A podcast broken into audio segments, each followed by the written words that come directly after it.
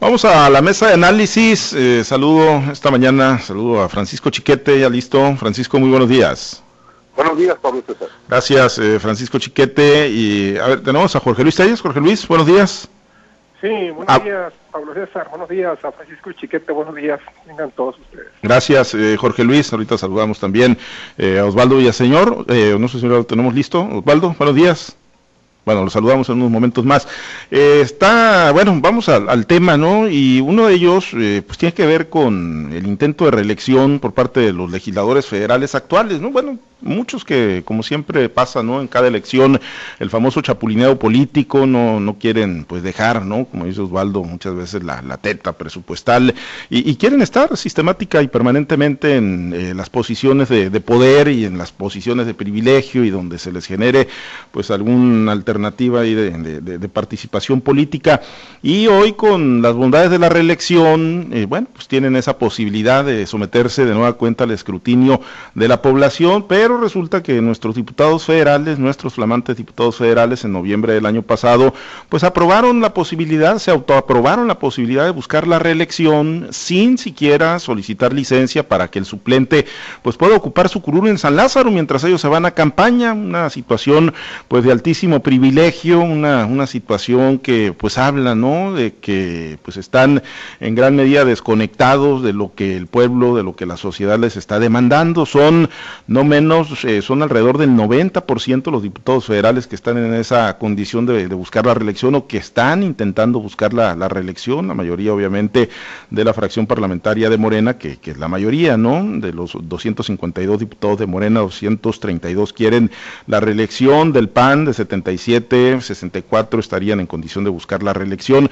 Pero aquí el tema, Jorge Luis, bueno, pues es que lo pueden hacer sin que el suplente vaya y ocupe y cobre por lo menos unos meses en su curul, descuidando las labores legislativas, Jorge Luis, algo que pues para muchos mexicanos pues resulta una, una gran ofensa.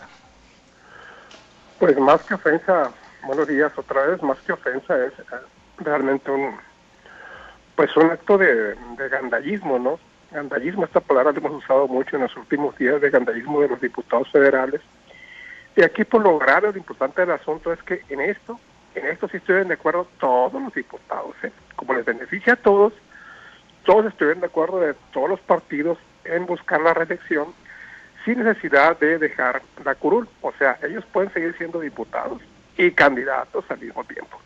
Pueden hacer campaña por tierra, como le llaman ahora, y pueden hacer campaña desde su curul. No sé qué tan bueno sea esto en, en el proyecto de ellos, pero bueno, esto deja además eh, sin posibilidad alguna a quienes eh, ilusionados, los suplentes, esperan pues ser diputados cuando menos tres o cuatro meses, ¿no? Pues no, en diputados no, los que están buscando la elección van a seguir, a menos que algunos de ellos por iniciativa propia, mm, por iniciativa propia, diga, pues vente suplente, yo me voy a, hacer, hacer campaña a, territorio, pero pues eh, no se ve caer intención, ellos lo quieren seguir cobrando, seguir cobrando sus, sus, quincenas, sus jugosas quincenas, y pues que se aguanten, ¿no? Que se jodan los, los suplentes, que se esperen para, para la buena, quizás dentro de nueve años, porque dentro de tres van a buscar la reelección otra vez, y dentro de seis otra vez, porque los diputados federales, como los diputados locales, pueden reelegirse hasta tres veces después de la primera elección, es decir, les da la posibilidad de estar 12 años en la Cámara de Diputados. Es lo mismo a nivel federal y a nivel a nivel estatal. Te digo, es un acto, pues, eh, y además hay otra cosa peor todavía. Eh, esto no fue necesario, ni siquiera se hizo una reforma a la ley, como tenía que haber sido una reforma a la ley. Es decir, eh, este fue un acuerdo que se tomó entre ellos dentro del plazo ya, cuando ya corrían los 90 días previos a la expedición de la convocatoria federal, que fue en septiembre.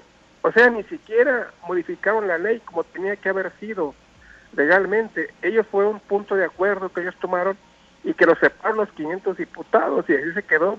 Y el Instituto Nacional Electoral no hizo nada al respecto. Es diferente a lo que pasa aquí en Sinaloa y no se notan legislaturas estatales, pero aquí en Sinaloa los señores diputados que se quieren elegir sí van a tener que renunciar el día 7 de marzo para estar habilitados a, a, ser candidatos.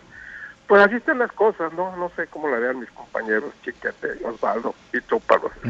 Sí, a, diferencia, Chiquete, de, bueno, eh, lo que comenta Jorge Luis, pues es prácticamente una realidad, ¿no? O sea, fue un acuerdo de la Junta de Coordinación Política en noviembre pasado, eh, avalado pues prácticamente por unanimidad, 454 diputados votaron a favor, o sea, la inmensa mayoría, cuatro solamente en contra y se registraron cinco abstenciones en, en esa votación. Bueno, pues ¿por qué? Porque a todos les conviene, ¿no? Estar cobrando dietas ahí en el Congreso de la Unión y además estar en campaña con la posibilidad de, mantenerse para una legislatura más en San Lázaro. Y bueno, si fue una aprobación prácticamente unánime, chiquete, pues el pueblo bueno y sabio, como dice el presidente, ¿a quién le va a cargar este, este muertito o esto, o esta pues acción de agandalle de nuestros diputados federales? Bueno, en teoría tendría que cargárselo a los propios aspirantes a la reelección, porque bueno, pues la gente tiene en las manos la posibilidad de que se realizan o no pero la realidad es que la gente poco se fija en eso, eh, o van en una ola como la de López Obrador, o van en una ola como la de algún fenómeno local, que fue el caso de Jalisco, por ejemplo, donde el Movimiento Ciudadano le llamó impensadamente. Y, entonces la posibilidad del castigo se diluye. Pero legalmente tendría que haber existido una intervención de alguna, pues alguna organización. Y yo creo que esa es la, la causa principal por la que el presidente les ha atacado tanto a este tipo de organismos, porque hay muchos agravantes en esta decisión. Una de ellas es que la ley está, establece desde hace mucho los plazos para tomar ese tipo de decisiones, pero además siempre ha existido una especie de apartado ahí que dice que los señores diputados y senadores no podrán tomar decisiones que les afecten positivo o negativamente, es decir, que les beneficien a ellos directamente, sino que siempre tendrá que ser para la siguiente legislatura. Esto se les olvidó a todos, incluso a la gente de, la calle, a la gente de las organizaciones civiles, y bueno, pues ahí está la impunidad absoluta. Y no es solamente el, asunto de que van a poder seguir cobrando sus jugosas dietas de 150 o 180 mil pesos mensuales, sino que además pues van a estar habilitados para poder estar opinando de cualquier tema porque pues obviamente está en sus funciones durante el periodo de intercampañas en el que sus rivales van a tener que callarse porque serán podrían ser acusados de hacer campañas adelantadas. Entonces es otra, otra ventaja, otra muestra del gandallismo que impera en, en esta decisión. Desafortunadamente nuestro país ha avanzado mucho en diversas leyes, poco en el respeto a esas leyes y poco también en, la concreción de estos apetitos de poder. Osvaldo, te saludo con gusto, muy buenos días. Eh, pues eh, si estando en San Lázaro, si estando, digo, aunque pues eh, muchos lo hacen a distancia por la pandemia, pero pues si estando en su curul, los diputados pues no demuestran productividad, pues ahora en campaña, Osvaldo, y sin suplentes en San Lázaro, ¿qué pues le avisoramos o qué le podemos proyectar ahí a nuestro aparato legislativo para esta etapa final de la legislatura? Buenos días, profesor Chiquete, Jorge Luis. Mira, eh, yo creo que al final de cuentas eh, es un grave error que los diputados no compitan con las mismas reglas del juego que van a jugar el resto de los candidatos. A todos se les exige que renuncien a sus cargos 90 días antes de la elección. Y en el caso de los diputados no. Eh, ¿Por qué se dice que los diputados no? Ah, bueno, que porque ellos no ejercen presupuestos y no manejan personal. Bueno, lo cierto es que sí tienen presupuestos también, van a tener su sueldo y ese el sueldo es de recurso público, tienen prestaciones, tienen dietas, también tienen personal al servicio y tienen todo un aparato, toda una estructura eh, también a su servicio.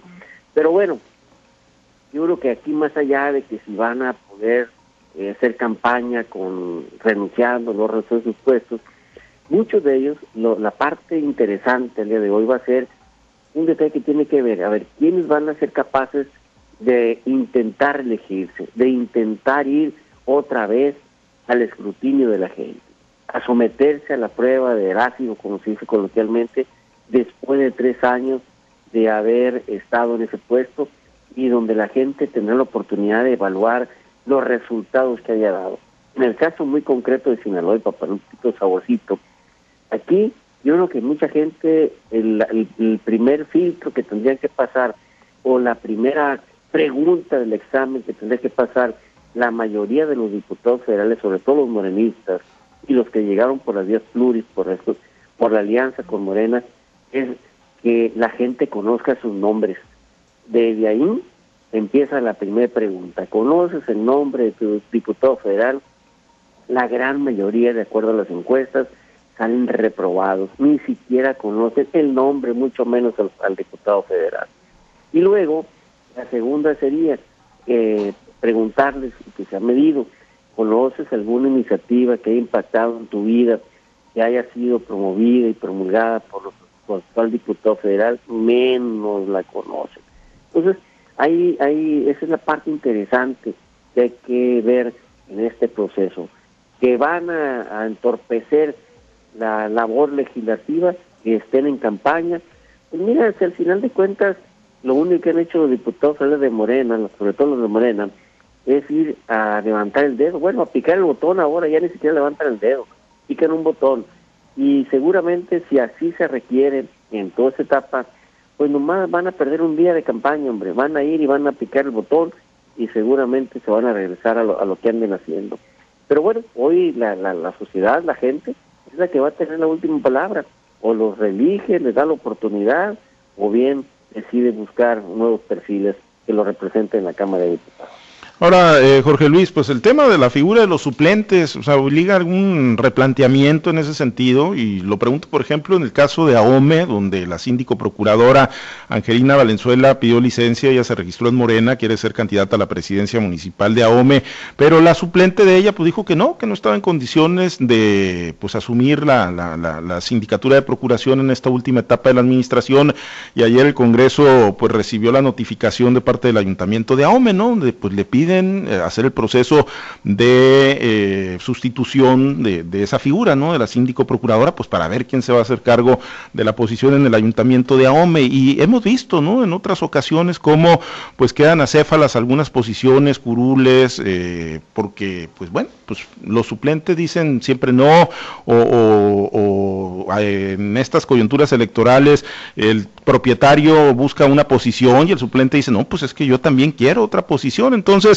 pues como que en las etapas finales, pues ya en la búsqueda de nuevas posiciones no se le da mucho, mucho valor y la importancia que, tienen estos puestos, Jorge Luis. En el caso de, los eh, de los servidores públicos que, son electos por el principio de, representación proporcional, cuando el suplente, porque cada diputado tiene su suplente, así sea pluri o sea de mayoría, cuando el suplente no acude al llamado o también anda buscando otra posición, se llama al siguiente en la lista o sea, el, que no entró quedó en el, si estaba en ocho, bueno, en el noveno, décimo lugar. Y luego, pues cada, cada personaje que se quiera elegir, se tiene que elegir exactamente por, por su mismo partido. En el caso de los diputados puede ser, eh, uno de mayoría puede elegirse por el principio de, representación proporcional y viceversa. Eso no está, no, no hasta, hasta donde yo sé, no está prohibido. Quisiera terminar antes con el tema de, los, diputados locales de aquí de Sinaloa, manos del PRI, porque los del PRI, bueno, ya tenemos entendido que, Faustino Hernández eh, va por la presidencia municipal, fue uno de los diputados de mayoría, de los tres de mayoría que tuvo el PRI, eh, que tiene el PRI todavía porque volvieron a sus curules, eh, nada tontos, volvieron a sus curules a esperar el día 7 de marzo para, para buscar su renuncia, mientras siguieron ahí eh, Lupita de, de, Badiraguato, que, está buscando la, la presencia municipal de Badiraguato, también volvió al Congreso. Y la otra, pues, es Cecilia, ¿no? Cecilia Moreno, de allá por Sinaloa, que, intentó ser candidata a la presidenta municipal, y bueno, pues no pudo, y ahora va a buscar la reelección. Sería la única del PRI que buscaría reelegirse por el principio de, de mayoría. La representación proporcional, que son cinco, pues los cinco se quieren elegir, ¿no? Empezando con el dirigente de la fracción, Sergio Jacobo Gutiérrez, y ellos sí tienen que renunciar el día 7, 7 de marzo. Quiero decirte que los diputados locales no es que no hayan querido, hicieron el intento de hacer lo mismo, lo mismo que los diputados federales. Y fue por eso una de las causas por las que se movió la convocatoria para diciembre, fue porque ellos sí hicieron el intento de hacer, de hacer la modificación de la ley, como lo dice la misma Constitución, antes de 90 días, porque todo movimiento después de los 90 días tiene efecto, pero hasta la próxima, hasta la próxima elección. Sí hicieron el intento, sí tuvieron cabildeo, que junto con esto estaba la posibilidad de volver al número de regidores. Hay que recordar que la iniciativa que mandó Quirino, el gobernador Quirino, en el 2017, redujo, redujo las, las regidurías en todos los ayuntamientos y redujo también a 10, redujo en 10 los diputados de representación proporcional. Sin embargo, bueno, los dejo en 30, ¿no? incluyendo los, eh, diputados de mayoría de representación proporcional, pero los diputados se movieron y lograron que, esos, que eso entrara en vigor hasta, hasta el 2024. Entonces entran los mismos, pero te digo, hubo dos razones por las cuales la convocatoria se movió. Una, porque los diputados intentaron hacer lo mismo que hicieron los diputados federales, pero respetando la ley. Y también cabildear para que los ayuntamientos recuperaran las regidurías perdidas con la reforma del gobernador Quirino de 2017. No se logró porque porque ninguno de los partidos quiso correr avisaron la posibilidad de un costo político. No lo quisieron, no quisieron correr ese costo político. Entonces dejaron las cosas como estaban.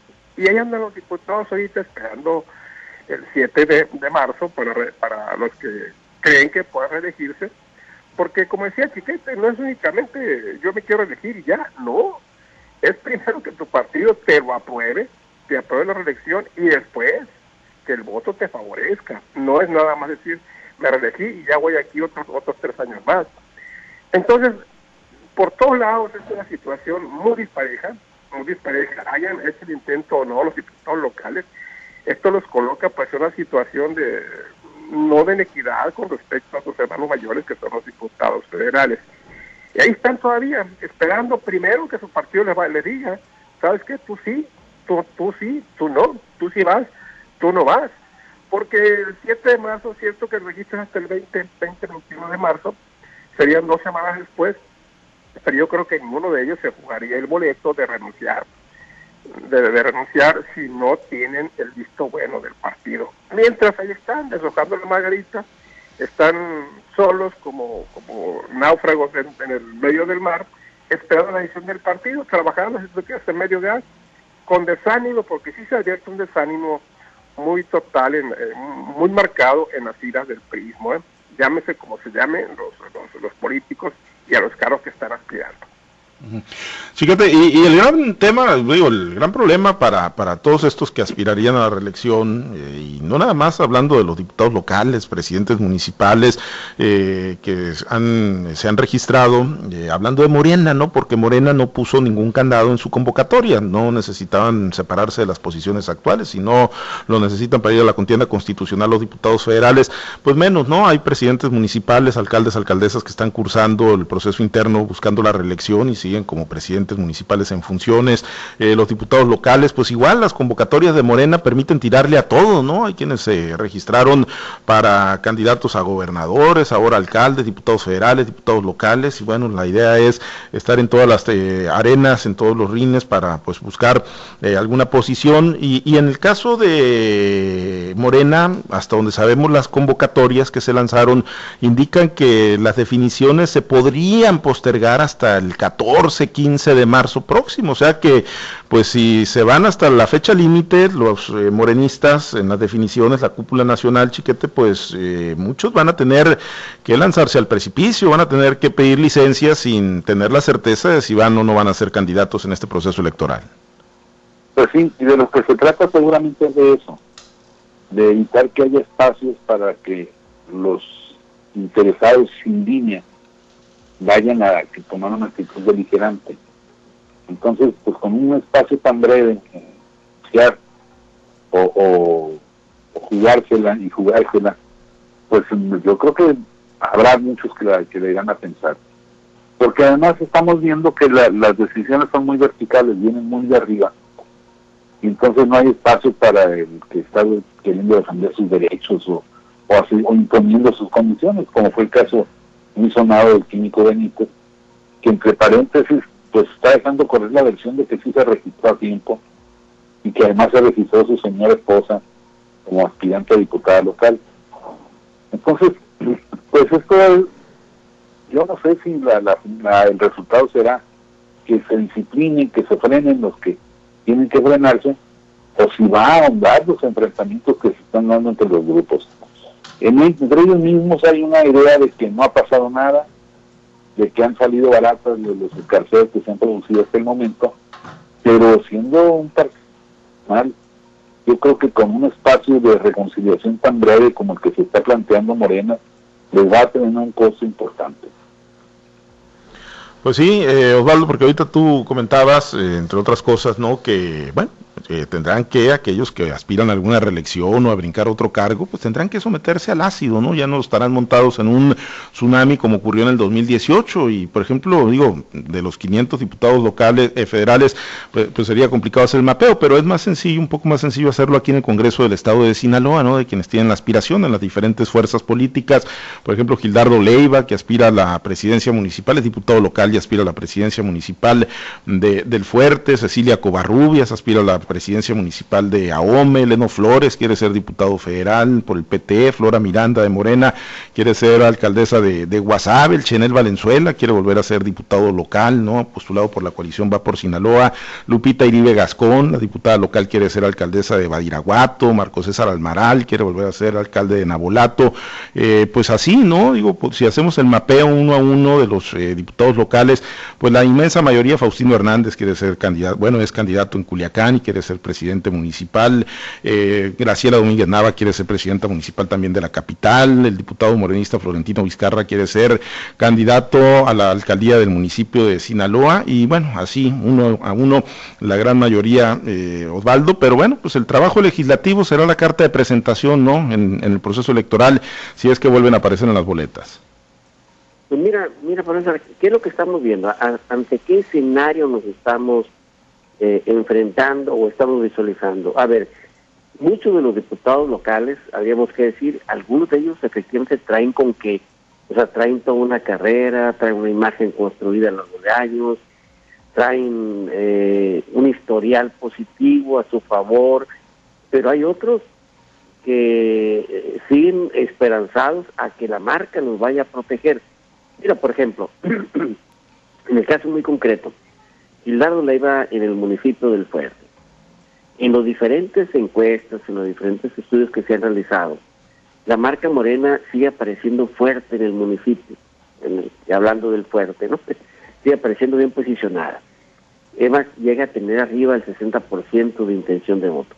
Pero cuando le pone los nombres y, cuando mide los nombres de los futuros aspirantes o supremos aspirantes y pones el nombre de Gildardo Leiva, este se cae hasta el 14 o hasta el 15% de intención de voto personal.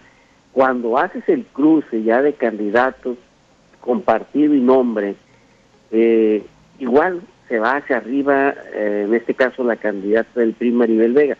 Entonces, no les puede alcanzar en muchos de los casos la, la influencia solo de la marca. Ocupan también la influencia que pueda tener el candidato para poder ganar. Entonces, no van a la segura pensando en que la pura marca, como lo sucedió en 2018, les vaya a alcanzar para ganar.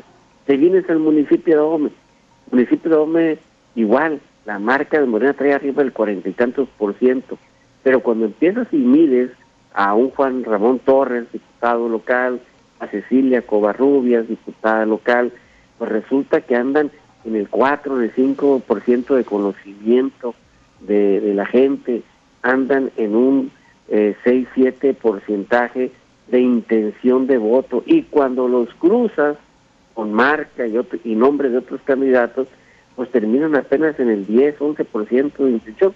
Entonces, ¿qué quiere decir eso? Que al día de hoy no es una garantía que la marca te vaya a alcanzar, sobre todo para los candidatos de Morena o para muchos de los actuales diputados de Morena, que aspiran a otros cargos de elección popular. ¿Qué veremos en la campaña? Bueno, seguramente eso todavía eh, nadie tenemos la, la, la, la, la bola de cristal para saber qué vamos a ver.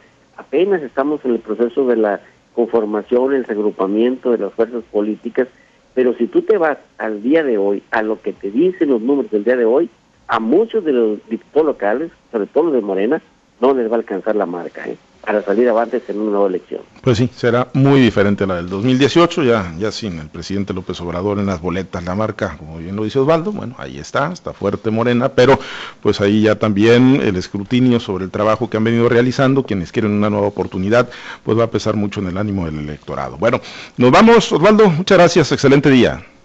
La verdad que está pendiente, saludos muchachos, buen día. Gracias Jorge Luis, excelente día. Buenos días, Pablo César y bueno, 7 de marzo es la fecha clave. Sí, efectivamente. Gracias, eh, Francisco, muy buenos días. Buenos días, Pablo César. Buenos días a todos. Gracias a los compañeros operadores en las diferentes plazas de Grupo Chávez Radio. Muchas gracias a usted, nuestro amable auditorio. Invitarlos a que se mantengan permanentemente conectados con nosotros a través de nuestras alternativas digitales, nuestro portal www.noticieroaltavoz.com con actualizaciones informativas las 24 horas del día, nuestras redes sociales. Estamos en Facebook, estamos en Twitter, estamos en Instagram, los podcasts en Spotify. Invitarlos a que ahí también estén muy pendientes de ellos con las diferentes secciones de altavoz. Nos vamos. Soy Pablo César Espinosa. Le deseo a usted que tenga un excelente y muy productivo día.